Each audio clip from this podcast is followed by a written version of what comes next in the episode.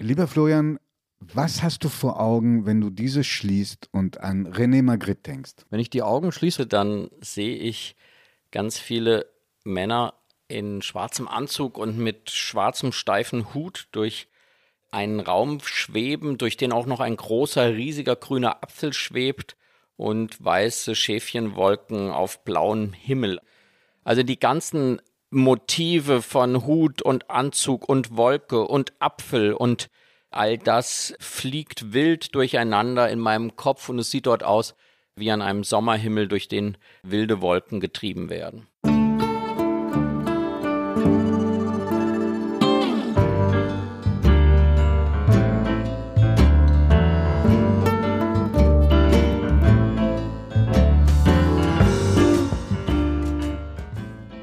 Augen zu. Der Kunstpodcast mit Florian Illies und Giovanni Di Lorenzo.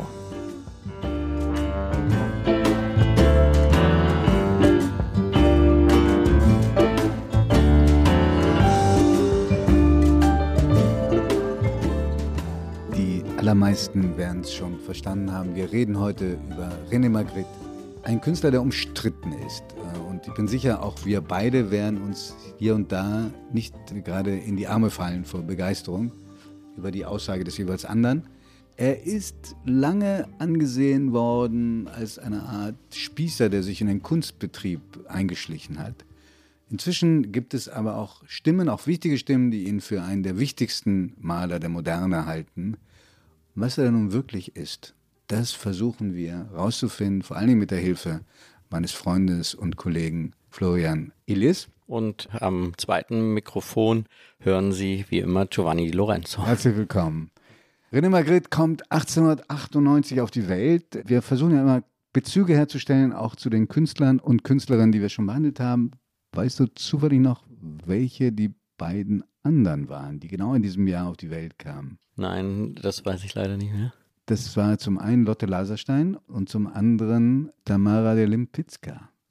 Das Interessante ist, wenn ich nichts übersehen habe, zwischen den Künstlern ist eigentlich keine Gemeinsamkeit zu entdecken, oder? Nein, eigentlich nicht. Die einzige natürlich auffällige Gemeinsamkeit ist, dass sie in den späten 20er Jahren dann aufgrund ihres Alters zu ihrem eigenen künstlerischen Stil finden.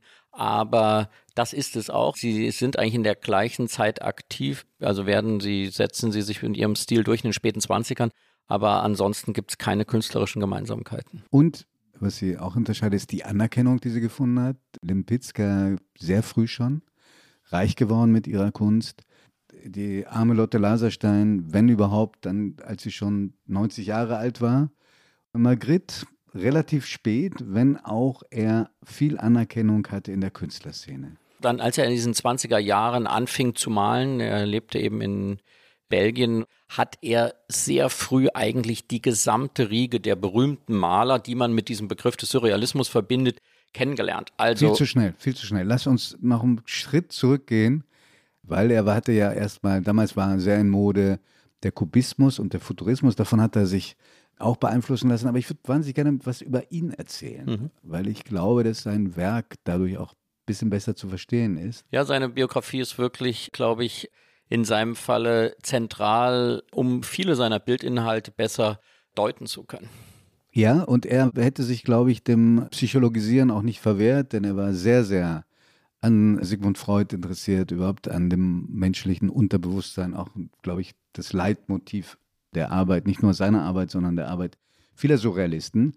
Also wie gesagt, er kommt 1898 in Wallonien zur Welt in der Provinz Hennegaud die Familie wechselt mehrmals in Wallonien noch den Wohnsitz, deshalb erwähne ich nicht alle Orte, bevor er dann zum Studium mit 19 nach Brüssel kommt, wohin dann auch die Familie umsiedelte.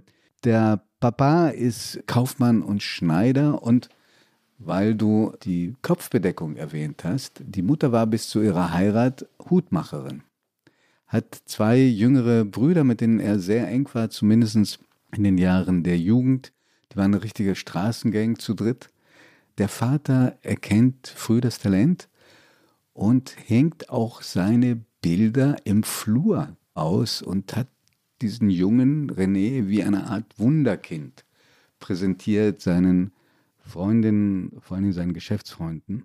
Er selber, René Magritte, besucht seine Tante oft in einem anderen Ort und besucht dort als 13-Jähriger einen Friedhof, besonders malerischen Friedhof. Nicht gerade, sagen wir mal, der Lieblingsort anderer Leute in der Pubertät, oder? Anderer Jugendliche. Aber da trifft er auf einen Maler, der immer wieder seine Motive genau an dieser Stelle sucht und lässt sich offenbar anstecken. Aber ohne jeden Zweifel hat sich eine Tragödie in der Familie abgespielt, die den jungen Margrit und auch den alten Margrit unglaublich belastet und auch beschäftigt haben muss. Die Mutter war psychisch offenbar schwer gestört. Man weiß heute nicht, ob es eine schwere Depression war oder eine Psychose oder eine Mischung aus beiden. Sie wollte sich mehrmals umbringen und schlief deswegen im Raum des jüngsten Bruders. Der Vater hat sie da richtig eingeschlossen, damit sie nichts antun kann. Und doch hat sie eines Tages es geschafft, zu entkommen und hat sich dann in dem Fluss Sombre ertränkt. Die Leiche wurde erst 14 Tage später gefunden. Der 13-jährige René Magritte war offenbar dabei und sah dann seine Mutter, den Leichnam seiner Mutter, in einer Form, die dann in den Bildern sich wiederfand. Nämlich der Kopf war verhüllt durch einen Stoff, in diesem Fall das Nachthemd dieser armen Frau. Man hat dieses Trauma in den Bildern wiedergefunden, soviel ich weiß, gesprochen oder geschrieben hat er darüber nie. Hm, ja, es gibt ja dieses ganz legendäre Bild von ihm, der beiden Küssenden, die sich unter Tüchern küssen, also die beide von einem Tuch, der ganze Kopf bedeckt ist. Und da wird, glaube ich, nicht zu Unrecht auf diese sicherlich klassisch traumatische Erfahrung des jungen Magritte Bezug genommen. Und ich glaube auch die gesamte Kunst von ihm hat ja was sehr unterkühltes, wo sehr klarer Schnitt gegenüber allen großen Gefühlen und allem ja, Gefühlsaufwallung ist, also diese, dieses Tuch zwischen dem Mensch und seinem Herzen, das hat er offenbar in diesem traumatischen Moment gelegt und das durchzieht seine ganze Kunst. Also das ist sicherlich eine psychologische Deutung bei so einem existenziellen Ereignis in früher Zeit und einer Kunst, die auch auf so eine Weise darauf zu reagieren scheint, äh, finde ich sie noch nicht. Viel, noch ganz andere Beispiele. Ja, ja da finde ich sie nicht an den Haaren herbeigezogen. Nein, nein, gar nicht. Also ich glaube, der Vorfall selber ist auch dokumentiert durch Berichte in der lokalen Presse damals in Wallonien. Aber zum Beispiel auch, dass er das Lebendige, einen Apfel, mhm. in einen Raum sperrt. Der Apfel ist genauso groß wie dieser Raum. Ja? Das lässt immer wieder das Gefühl aufkommen, hier malt ein Gefangener seiner selbst. Es gab aber einen sehr, für ihn sehr, sehr wichtigen Bezug zum Leben. Und das ist ein junges Mädchen, das er mit 13, also er war 13 und sie war noch jünger, kennenlernt offenbar auf dem Jahrmarkt, an einem Karussell. Georgette Berger, die er am Anfang auch schon, als sie noch ganz jung waren, malt. Und dann verlieren die sich aus den Augen und treffen sich zufällig in Brüssel wieder. Und es heißt, dass die ganzen Jahre Magritte den Traum gehabt hat, diese Frau zu heiraten, was er auch in relativ jungen Jahren tut. Ich glaube, er war 22. Und sie, eine von den Fotos jedenfalls unglaublich attraktive, interessante Frau, ist so seine Erdung. Und zwar eine offenbar sehr lebhafte, fröhliche Frau, die ihn offenbar immer wieder rausgezogen hat. Heute würde man vielleicht diagnostizieren, er war zeitweilig auch ein depressiver Mensch in jedem Fall war er kein besonders gut gelaunter Mensch. Er war eher ein bisschen brummelig, auch Mitmenschen gegenüber. Und die beiden haben sich eine eigene Welt geschaffen. Kann man schon sagen, haben, haben sich eigene, Welt, eigene Welt zurückgezogen. Und da haben sie quasi ein Leben geführt, wo niemand, auch nicht die Nachbarn ahnten, dass der Hausherr vom Beruf Maler ist. Also das Gegenteil von dem, was man klischeehaft mit Künstlern verbindet. Ja? Und was übrigens viele Künstler, Zeitgenossen irritiert hat, dass die so kleinbürgerlich, spießig, so wurde es oft beschrieben, da ein Leben geführt haben, in dem es nicht einmal ein Atelier gab. Der Mann hat ja unglaublich viel hinterlassen, also an die 2000 Gemälde und Gouache. Gouache müssen wir, glaube ich, mal erklären, was das ist. Also Gouache ist sozusagen ein Sammelbegriff, ist es eigentlich ein Begriff für Aquarell, Mischtechniken und anderes eigentlich für verschiedene Techniken auf Papier Im Unterschied zu den Ölgemälden, die in der Regel bei Magritte alle auf Leinwand gemalt worden sind und nicht auf Papier. Von der Wirkung eine Mischung aus Aquarell und Ölbild. Mhm. Abwaschbar allerdings. Ja, genau. Ein Bestandteil war auch Kreide. Ja. Also sehr viel hinterlassen und er hat nie ein eigenes Atelier besessen. Das ist äh, unglaublich. Der hat zu Hause gemalt. Ja, im Esszimmer, im Esszimmer hat er mit, gesessen mit Blick und gemalt. auf die Küche.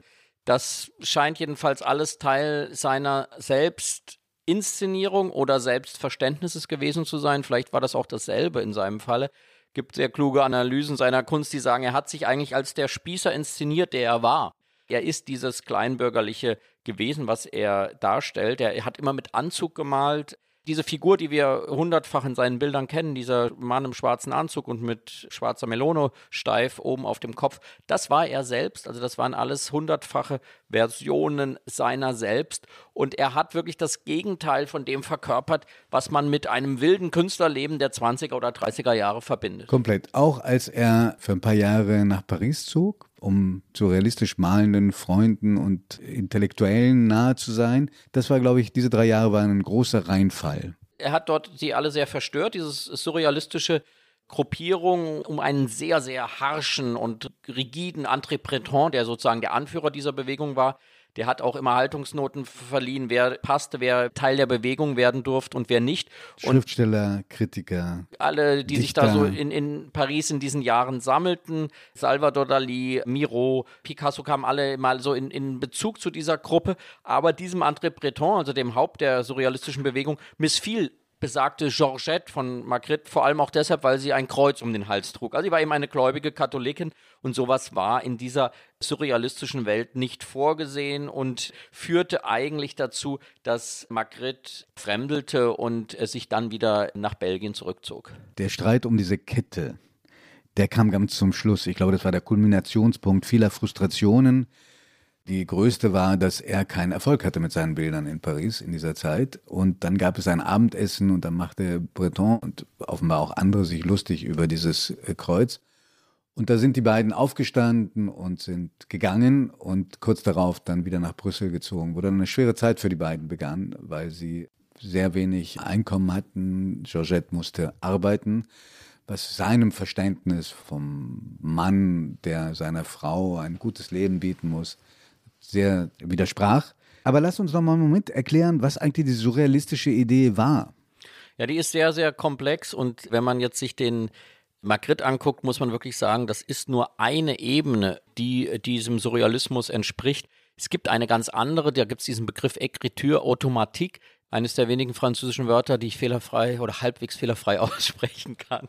Das Unterbewusstsein soll sich äußern. Das Ziel war, dass man wie in Trance aufschreibt, malt. André Masson ist einer der Künstler, der das dann sehr vorangetrieben hat. Man kennt die surrealistischen Bilder von Salvador Dali, ein technisches Genie, der diese zerfließenden Uhren und die zerfließenden Formen gemalt hat. Der Surrealismus steht über dem Realismus. Das ist sozusagen der Ausdruck dessen. Er will eine andere Form von Wirklichkeit die ganze Zeit erschaffen, aus dem Unterbewusstsein, aus den Ängsten, den Träumen.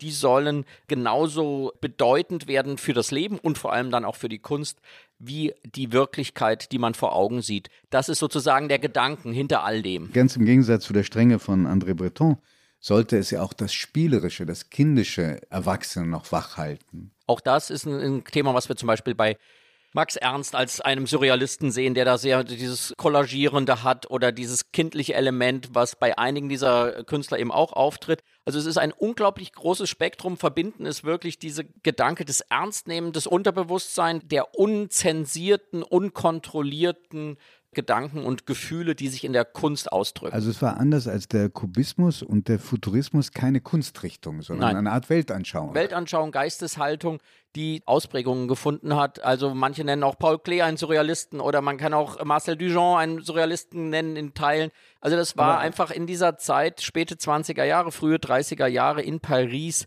die Weltanschauung, die prägend war für die zeitgenössische Kunst in Europa. Aber lass uns über ein paar Menschen reden, mit denen er auch Kontakt hatte äh, oder die ihn sehr stark inspiriert haben. Zum Beispiel den berühmten Surrealisten, Italiener in Griechenland aufgewachsen, Giorgio de Chirico. Es heißt, er habe ein Bild gesehen, das ich hier auch habe. Das heißt das Lied der Liebe, Florian. Und ich sehe einen Kopf, das könnte von einer römischen oder altgriechischen Statue stammen, vor einer Hauswand, ein Handschuh, der an dieser Hauswand hängt, sehr groß, überdimensioniert, davor ein grüner Ball und im Hintergrund klassizistisch anmutendes Gebäude, das für die Kiriko ganz typisch war und der insbesondere in den 20er, 30er Jahren während des Faschismus eine große Blüte erlebt hat. Kannst du dir vorstellen, warum das für ihn ein Schlüsselerlebnis war? Ja, wenn man das sieht und die Bilder von Magritte sieht, versteht man es relativ schnell. Giorgio de Chirico und später Carlo Carrà, also die beiden deine Landsmänner aus Italien. Halblandsmänner. Halblandsmänner haben etwas begründet, was man später die Pittura Metaphysica nannte. Ja, es ist wie eine Versuchsanordnung, wie ein Labor, wo Magritte auf der Leinwand verschiedene Gegenstände zusammenfügt. Und es gibt ja dieses herrliche Zitat über den Surrealismus, das sei die Schönheit der zufälligen Begegnung einer Nähmaschine und eines Regenschirms auf einem Operationstisch. Und so etwas hat natürlich Magritte total gefallen. Ich sehe aber auch schon hier einen Punkt, den ich wirklich als großen Unterschied empfinde. Bei De Chirico behalten diese Anordnungen etwas, was sich nicht auflösen lässt. Dies bleibt magisch, metaphysisch, wie diese Gegenstände hier in diesem Bild angeordnet sind. Und bei Magritte geht es doch immer sehr auf einen Effekt hinaus. Also der Apfel im Zimmer oder die Küssen unter dem Tuch, dieses komplexe, unauflösbare eines Di Chirico, den ich sehr bewundere, das den ist. wir auch mal machen müssen. Den wir unbedingt auch einmal zum Helden eines unserer Podcasts wirklich machen müssen. Inspiriert mich mehr als die magritsche Umsetzung dieser bühnenbildhaften Malerei, weil es bei ihm doch immer auf einen Effekt hin ausgerichtet ist. Ein anderer, den Magritte auch persönlich gekannt hatte, war Salvador Dali. Und die beiden haben auch mal Ferien zusammen gemacht. Kannst du dir vorstellen, was das gewesen sein muss? Die haben sich in einem Haus von Dali getroffen in einem Fischerdorf an der Costa Brava in Katalonien. Das muss damals auch noch wahnsinnig schön gewesen sein. Und mit dabei waren dann mal so Miro oder Buñuel, der weltberühmte Regisseur mit großen surrealistischen Neigungen. Dali und Buñuel haben ja ein Drehbuch auch zusammen geschrieben. Also die haben sich gekannt und auch geschätzt und doch sehr unterschiedliche Wege eingeschlagen. Du hast den René Magritte als, als Kleinbürger beschrieben. Ich habe da Zweifel, weil ich glaube, es war ein extrem intellektuell interessierter und bewanderter äh, Mensch, der vielleicht diese Regelmäßigkeit und die Enge seiner Lebensabläufe gebraucht hat, um nicht durchzudrehen. Das ist gut möglich. Er war wirklich intellektuell sehr, sehr interessiert und er war auch durchaus zu Freundschaften fähig. Die waren ihm sehr wichtig. Familie war in erster Linie natürlich die Brüder und Georgette mehr als jeder andere Mensch. Dann hatten sie sehr schnell oder sehr früh schon die Entscheidung getroffen, keine Kinder haben zu wollen, weil es tragische Fehlgeburten gab und er Angst um das Leben von Georgette hatte. Sie hatten insgesamt fünf Hunde, alle Spitze, die immer dieselben Namen hatten. Wenn es ein Rüde war, dann hieß der Hund Jackie. Und wenn es eine Hündin war, dann Lulu. Wenn einer starb, kam der nächste ins Haus. Ist ein, für mich ein ganz wichtiges Detail, weil es mir auch was erzählt über seinen Wunsch nach Kontinuität in Bereichen, wo es überhaupt nicht möglich ist. Also einfach diese Austauschbarkeit bei diesen Hunden herzustellen, sie immer wieder gleich zu nennen, obwohl es natürlich eigentlich alles eigene Lebewesen sind, zeigt einfach was von seinem, wie du es auch formuliert hast, seinem offenbar lebensnotwendigen Zwang zur Stabilität, die er sich schaffen ja. musste, wo auch die Hunde genauso heißen und wo er jeden Tag alles genauso ist wie am Tag vorher, damit er in irgendeiner Weise ein Leben in dieser, in diesen Leitplanken führen kann. Tagesrituale, die waren ihm so wahnsinnig wichtig, den geordneten Tagesablauf. Aber wie gesagt, ich wollte eigentlich nochmal zu seinen intellektuellen Interessen kommen. Er hat mehrmals in seinen Bildern das berühmte Höhlengleichnis von Platon zum Thema gemacht. Du bist humanistisch gebildet. Ich bin so ein gescheiterter Humanist, weil ich von der Schule dann geflogen bin. Aber kannst du dich dunkel erinnern, worum es da ging? Sehr dunkel, weil es geht um Licht und Schatten und ansonsten. Nee, es geht um das große Thema, dass Wort und Gegenstand nicht das gleiche sind. Also der Unterschied zwischen Wort, Gegenstand und Bedeutung. Schemenhaft erinnern wir uns, es war ein Gleichnis, das Platon Sokrates sprechen lässt, auch ein anderer großer Philosoph. Da waren Gefangene so festgebunden, dass diese armen Menschen lebenslang praktisch nur auf eine Höhlenwand gucken konnten. Und hinter ihnen war aber ein Ausgang, den sie nie gesehen haben, und eine Feuerstelle. Und zwischen Feuerstelle und Gefangenen war eine Mauer, so halb mannshoch. Und hinter dieser Mauer gingen Menschen entlang, die Gegenstände hochhielten, von denen diese armen Gefangenen nur die Schatten sahen. Und manchmal hörten sie die Stimmen der Menschen, die sie trugen, die sie aber als die Stimmen dieser Schatten wahrnehmen. Und darauf fingen die dann an, eine, eine Philosophie dieser Schatten, die sie für die Realität hielten, für reale Figuren hielten, zu entwickeln. Und dann überlegt Platon, wie es denen wohl erginge, wenn sie ins Licht kommen können und entdecken können, dass das nur Schatten waren und Gegenstände, und es reale Menschen gibt und von der Sonne geblendet wird. Also hochinteressant. Das Thema ist, misstraue jedem Gegenstand und jedem Wort, das diesem Gegenstand zugeordnet wird. In sehr einfachen Worten jetzt ausgedrückt. Ja, ich glaube, sehr genau zusammengefasst, weil man vor allem da auch dann versteht, wieso es für Magritte so wichtig wird, weil das ist dann eigentlich genau sein Thema. Wie ist das Dargestellte und das, was es benennt, in Übereinkunft zu bringen ist es dasselbe oder ist alles, was wir wahrnehmen, immer nur eine Illusion? Also diese ganzen äh, komplexen Fragen von, man würde heute sagen, Wahrnehmungstheorie, den Begriff gab es zu Magritte's Zeit noch nicht. Das ist der große Inhalt seiner Kunst. Und das sagt er auch einmal selbst. Es interessiert ihn eigentlich nicht die Form. Also er hat dafür eine malerische Form gefunden, eine sehr sorgfältige, feinmalerische Malweise, mit der er seine Technisch Bilder malt. konnte der alles. Konnte der, alles. der konnte auch von Botticelli die berühmte Flora aus dem Frühling Mhm. nachzeichnen, dass du dachtest, das ist irgendwie ein Abziehbild. Er hat aber diese Technik immer eigentlich, er sagt es auch, es interessiert ihn eigentlich nicht, er war da sehr gut, aber er hat es eingesetzt, um Gedankenexperimente eigentlich auf die Leinwand zu bringen. Wollen wir es an einem Beispiel festmachen? Es Ja. gibt das berühmte Pfeifenbild. Ja, also das ist eigentlich das Bild, mit dem er in den 20er Jahren für wirklich Furore gesorgt hat, wo er dieses Thema einfach für alle Zeiten in eine bildhafte Form gegossen hat. Das ist ein Gemälde einer sehr großen Pfeife und darunter steht der Satz Ceci n'est pas une pipe. Das heißt einfach, das ist keine Pfeife. Und das will er einfach sagen. Wir sehen ein Bild nur einer Pfeife und er hat es ganz schlicht erklärt. Er sagt dann, nein, das ist keine Pfeife, weil eine Pfeife kann man stopfen und aus einer Pfeife kommt Rauch. Dies ist aber ein Gemälde. Und das ist sozusagen wie der Glutkern von Magrittes Kunst.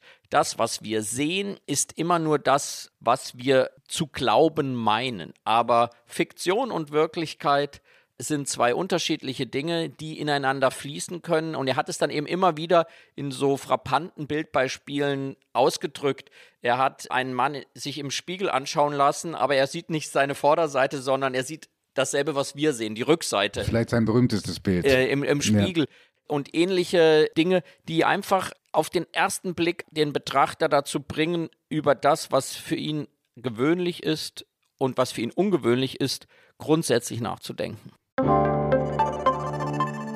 Werbung. Liebe Hörerinnen und Hörer, kennen Sie schon das Kunstmagazin der Zeit? Mit der Weltkunst erleben Sie jeden Monat die schönsten Seiten der Kunst.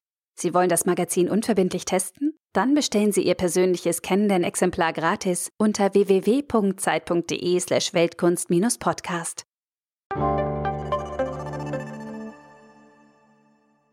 Man hat bei manchen Motiven aber auch das Gefühl, er wollte seine zeitgenössischen Kollegen ärgern, die er als wichtigtuerisch, als eitel empfunden hat.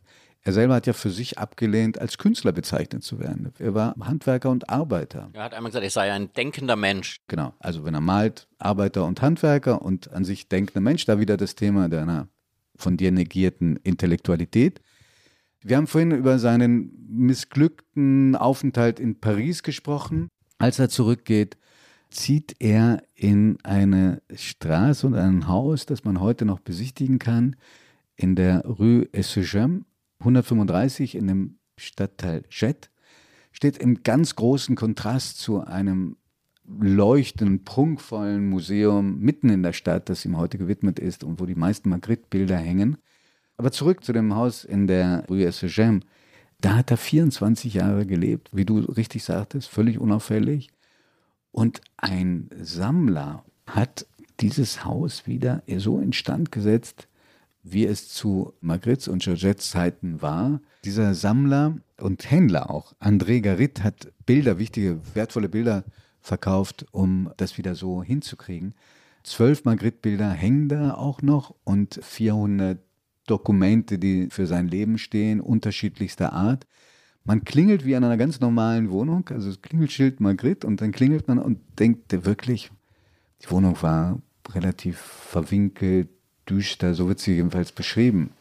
Es fehlt nur noch Magritte selbst und Georgette, was ich wahnsinnig faszinierend finde. Also jeder nach, wenn ich das nächste Mal nach Brüssel komme, werde ich diese Wohnung besuchen. Wir geben unseren Zuhörern und Zuhörern ja immer den Hinweis, wo kann man den Künstler, über den wir sprechen, am besten erleben? Und ganz eindeutig ist das im Fall von Magritte, also Brüssel. Einerseits in diesem so mühevoll und wunderbar rekonstruierten Wohnhaus, wo man auch ein Gefühl bekommt, wie diese Bilder entstanden sind und andererseits natürlich im Magritte Museum, wo eine ganz bedeutende Anzahl seiner wichtigsten Bilder bis heute zu sehen ist. Wie gesagt, in dieser Zeit ging es den beiden finanziell nicht gut. Georgette muss arbeiten. Er kehrt wieder mal zurück zu dem, was er auch als relativ junger Mann gemacht hatte, nämlich er war Werbegrafiker.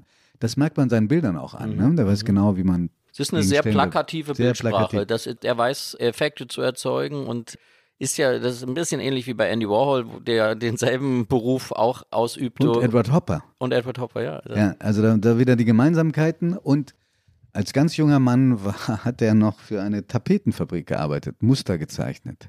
Man sieht, er hat aus den Fähigkeiten der, der Gebrauchskunst hat er Ableitungen getroffen, die sehr hilfreich waren dazu, dass seine Kunst wieder zur Gebrauchskunst geworden ist. Also er hat diese Motive gefunden, die millionenfach in Postern und anderem reproduziert werden konnten. Also er hat gemalt, er hat geschrieben, viel geschrieben und er hat etwas gemacht, wo eine ganz andere Seite von ihm zum Vorschein kam. Er hat nämlich Filme, kurze Filme gedreht. Ich weiß nicht, ob du einen sehen konntest. Ja. Sind äh, zum Teil späte Filme. Man sieht ältere Menschen, die ihm nahestanden, Freunde. Man sieht auch Georgette. Die treiben einfach Schabernack, ja, grimassieren, setzen sich Masken auf, halten Bilder in die Kamera.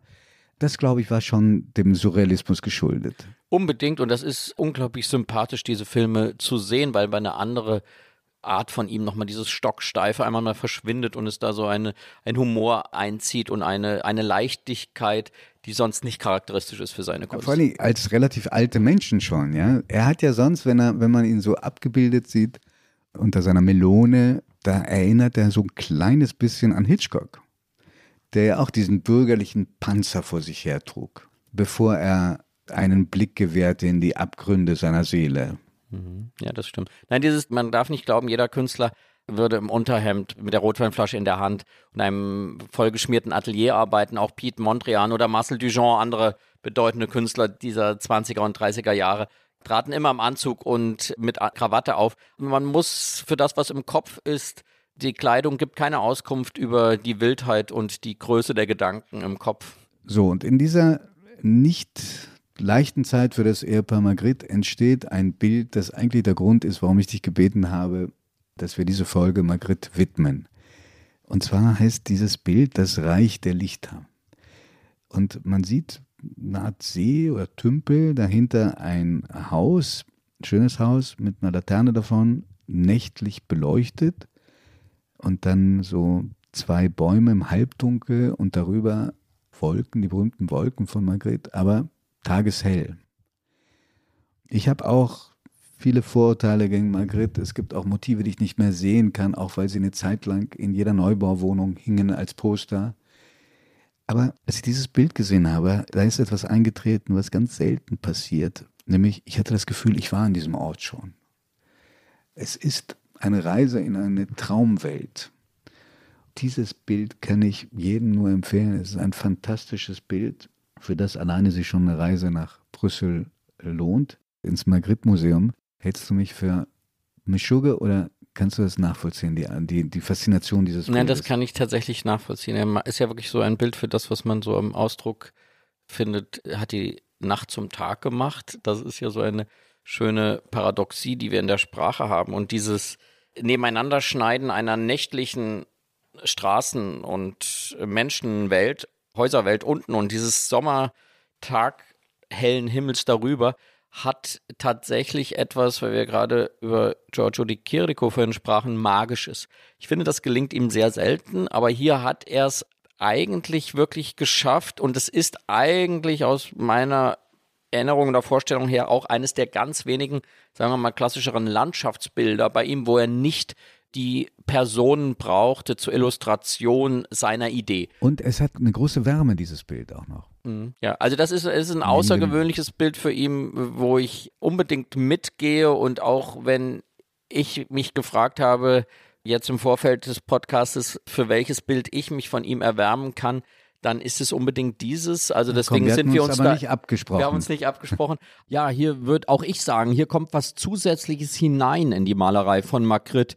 Hier gibt es plötzlich etwas Uneindeutiges. Und ich glaube, das ist es, was ich hier an genau diesem Bild so schätze und was mich ansonsten etwas zweifeln lässt, weil alles so eindeutig ist auf seinen Bildern. Die Frage an den ehemaligen Kunsthändler Florian Illis. Alexander Jolas müsste dir doch eigentlich sehr liegen, der Mann, denn er war nicht nur offenbar sehr faszinierende und exzentrische Persönlichkeit. René Magritte verdankt ihm sehr viel, nämlich den Weltruhm. Ja, ganz oft ist es so, dass viele der Künstler, über die wir hier in unserem Podcast sprechen, Picasso etwa oder Van Gogh, diesen einen Händler haben, der unbedingt an sie glaubt, der sie dann auch durch ihre Krisen trägt und der, das ist eigentlich das Allerwichtigste, bei Sammlern in Europa und in aller Welt dafür sorgt, dass in diesem Falle Magritte in ihre Sammlung gekommen, weil er ihnen sagt, wenn ihr diese anderen großen Künstler dieser Bewegung, dieser Zeit in eurer Sammlung habt, dann braucht ihr auch einen Magritte. Und dann strahlen solche Bilder in solchen Sammlungen natürlich wieder auf andere Sammler aus, auf Museen, die dann aktiv werden wollen oder aktiv werden müssen, um auch diesen Künstler in ihrer Sammlung zu haben. Und diese Überzeugungskraft von Händlern, immer nur natürlich, wenn die Kunst, die sie vertreten dürfen, auch dem qualitativ standhält, für was sie sich so vehement einsetzen, das ist für die Durchsetzung von Künstlern bis heute sehr zentral. Und wenn diese Händlerfiguren fehlen, das haben wir natürlich auch sehr, sehr oft bei Künstlern, wie etwa, wir haben gerade über Lotte Laserstein nochmal gesprochen, wo es diese Händlerbeziehung nie gab. Dann sind die Künstler alleingelassen mit ihren Selbstzweifeln, dann bleiben sie in ihrem inneren Kreisen, dann haben sie natürlich auch sehr große materielle Not. Und dann wird es sehr schwierig, einen Ruhm schon zu Lebzeiten zu erreichen. Wie es dann Magritte vergönnt war, zu seiner eigenen großen Freude. So ab etwa 1950 nach dem Zweiten Weltkrieg wurde Magritte wirklich zu einer bedeutenden zentralen Figur des Surrealismus und letztlich der ganzen Kunst in Europa. Ja, dieser Jolas, ich weiß gar nicht, ob ich den richtigen ja. ausspreche, ehemaliger Balletttänzer, Galerist, Kunstsammler, der eröffnet in dem amerikanischen Markt und holt ihn auch nach Amerika. Die beiden verstehen sich blendend, also auch eine große Freundschaft entstanden. Magritte ist der erste Belgier, der zu Lebzeiten auch noch eine Ausstellung bekam im Metropolitan Museum of Modern Art.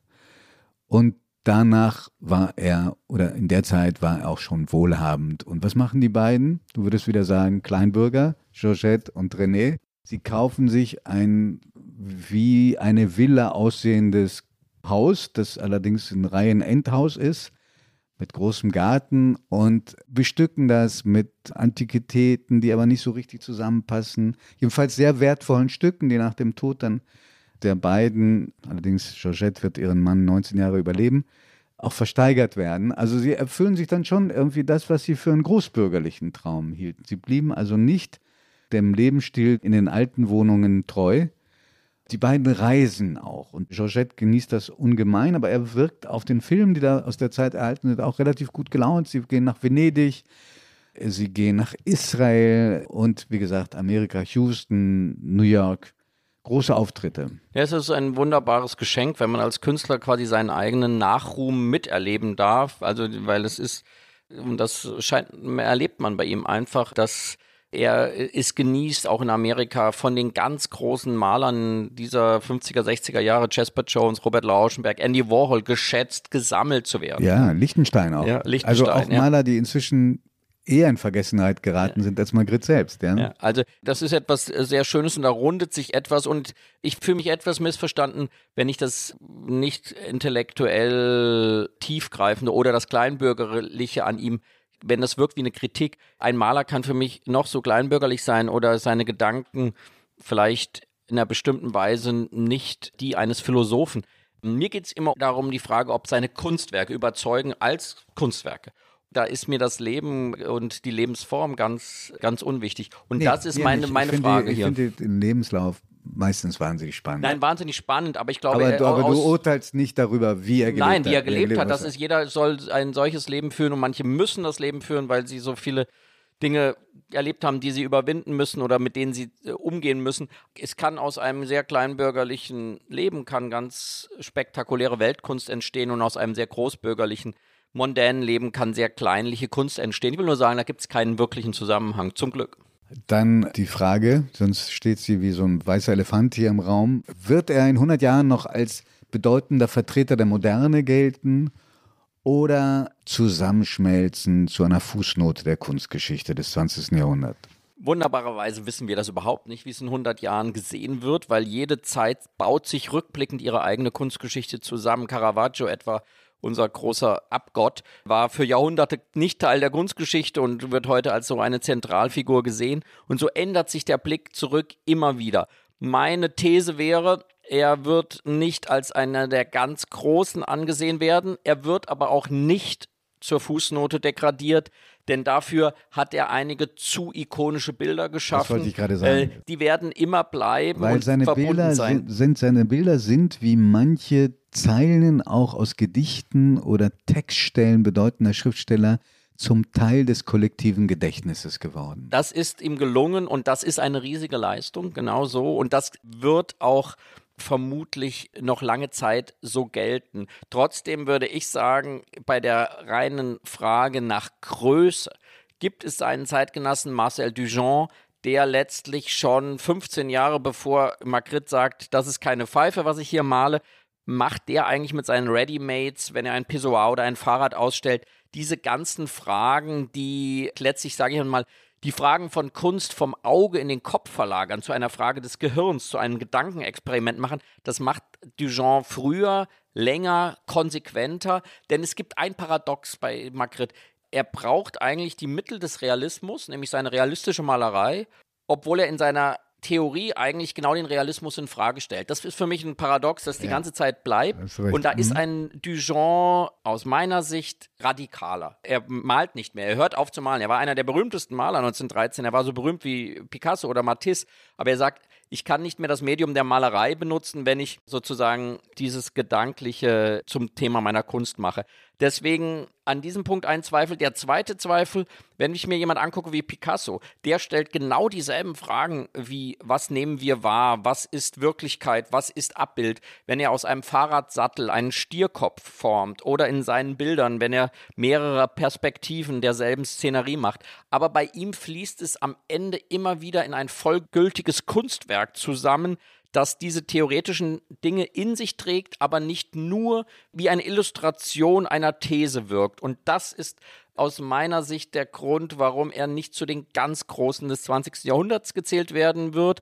Aber man wird zwei, drei, das Pfeifenbild, der Mann, der sich im Spiegel betrachtet und von hinten sieht, hoffentlich auch unser Lieblingsbild mit der Nachtstadt unter dem Sonnenhimmel. Das reicht der Lichter, das ist. Die einfach, werden ja. hoffentlich auch in 100 Jahren noch zu einer Kunstgeschichte und das muss man dann eben auch sagen für ein sehr langes Lebenswerk der späten 20er, frühen 30er Jahre unbedingt als Bestandteile gezählt werden. Aber meine Skepsis kommt wirklich aus einem anderen Verständnis von Malerei her, wo ich auch ein größeres Zutrauen in das mag, was die Farbe erzeugt, auch am Uneindeutigen. Und mir ist er in seiner Bildaussage zu oft zu eindeutig, weil diese Tatsache, dass die Wirklichkeit nicht so ist, wie wir denken und dass die Realität anders ist als das, was geschrieben steht, die erlebt jeder Zugfahrer heute, wenn er sieht, wann er ankommt am Bahnhof und was eigentlich an seiner Ankunftszeit steht. Also das ist mir insgesamt zu wenig als Theorie. Mein ähm, Blick auf ihn ist milder. Ich glaube, dass er zu den ganz wenigen gehört, die es geschafft haben, auch Menschen, die nicht so kunstaffin sind, zur Kunst hinzuführen. Ich fand sein Leben gerade in, in dieser Kargheit, zumindest für viele Jahrzehnte, hat eine große Anziehungskraft auf mich ausgeübt bei der Beschäftigung jetzt mit ihm. Das verstehe ich. Es hat was Mönchisches eigentlich. Total. Also mönchliche Zurückzug äh, auch vom Rest der Welt und es so weiter. Es gibt Filmdokumente, man kann ihn hören, wie er spricht. Er ist auch vor nicht allzu langer Zeit gestorben, was ich auch gar nicht wusste. Er ist 67 nach kurzer, schwerer Krankheit gestorben, zu Hause. Er ist dann aus dem Krankenhaus entlassen worden an Bauchspeicheldrüsenkrebs. Seine Frau hat ihn 19 Jahre überlebt und ich finde, Brüssel ist wegen Magritte, aber nicht, natürlich nicht nur wegen Magritte, eine Reise wert. Das ist es unbedingt und dieser Podcast ist ja auch dafür da, dass wir beide sagen, was uns berührt, was uns irritiert an einem Künstler und dass all unsere Zuhörerinnen und Zuhörer sich selbst die Bilder anschauen und sich selbst nochmal befragen und unbedingt uns auch eines Besseren belehren oder sich von uns überzeugen lassen, denn das ist ja eigentlich, soll ja unser Podcast im allerbesten Sinne sein, sie zum Denken anzuregen, sie zum Vergleichen anzuregen und sie dazu zu bringen, sich intensiv mit der Kunst zu beschäftigen, weil es ist ein so wunderbares, unendliches Reich, wo jeder für sich selbst die Antworten auf die zahllosen Fragen findet. Wir danken Ihnen sehr für Ihre Geduld, dass Sie dabei waren, dass Sie uns auch mit Briefen und Mails liebevoll begleiten. Und bei der nächsten Folge wissen wir schon ziemlich genau, was wir machen, obgleich wir ein Abenteuer mit diesem Podcast wagen. Ja, wir wagen uns das erste Mal, wir haben sozusagen bislang gearbeitet wie Renning Magritte. Wir haben uns zurückgezogen in, in die Spießigkeit meines Büros. In den Büroraum, in dem wir geschützt vor den Blicken der Welt gewesen sind. Und wir werden am 24. August im Museum Barberini das erste Mal diesen Podcast live vor Zuhörern und Zuhörern aufnehmen. In Potsdam? In Potsdam, im dortigen äh, Museum Barberini. Über die Webseite können Sie sich Karten sichern und wir freuen uns sehr auf dieses Experiment, denn es wird das erste Mal möglich sein, vor und nach unserem Podcast die Bilder jenes Malers anzuschauen, über den wir sprechen werden. Und das ist der große amerikanische Expressionist Mark Rothko, der mit seinen Abstraktionen für viele die schönsten und transzendentalsten Abstraktionen eigentlich des 20. Jahrhunderts geschaffen hat und in einer großen Museumsausstellung über die Kraft der Abstraktion und deren Vielfalt im Potsdamer Museum hängen erstmals seit Jahren sehr viele Roscoes wieder in Deutschland und wir werden über ihn sprechen und Sie werden die Möglichkeit haben, davor und danach die Bilder vor Ort anzuschauen. Wir freuen uns. Bis denn. Danke, Florian. Danke, Giovanni.